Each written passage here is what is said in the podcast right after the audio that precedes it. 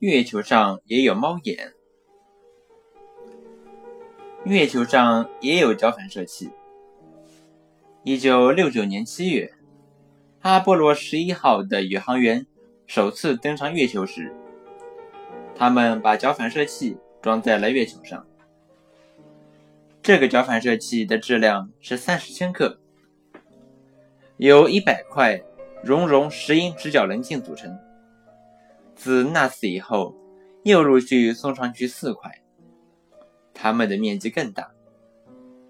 此外，在天空飞行着的数十个人造卫星上，也都装有大大小小不同的角反射器。当从地面向月球或这些人造卫星发射激光时，无论月球或人造卫星运行到什么方位，这些角反射器总能把光线反射到原来光的方向。在它们的帮助下，地球上的人们可以精确地测定它们的距离、速度与加速度。历史上较早测定月地距离的工作是在1752年完成的。十九岁的拉朗德和他的老师，一个在欧洲的柏林，一个在非洲的好望角，利用三角学的方法，首次测量了月地之间的距离。他们测出月球和地球之间的距离相当于六十个地球半径。这是一种既麻烦又不准确的方法，但是在当时是了不起的。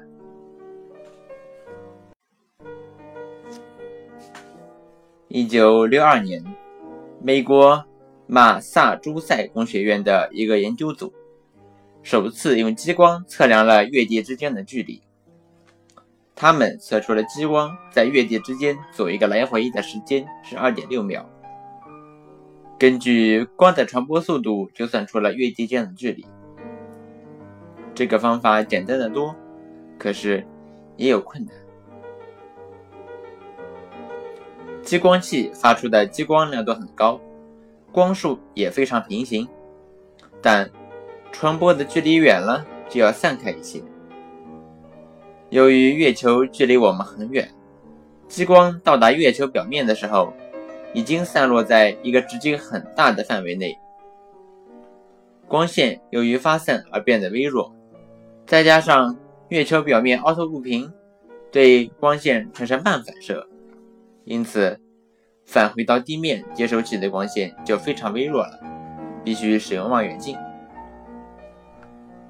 后来，德克萨斯州麦克唐纳天文台用2.7米口径望远镜观察月地距离，观测的误差仅为2到3厘米。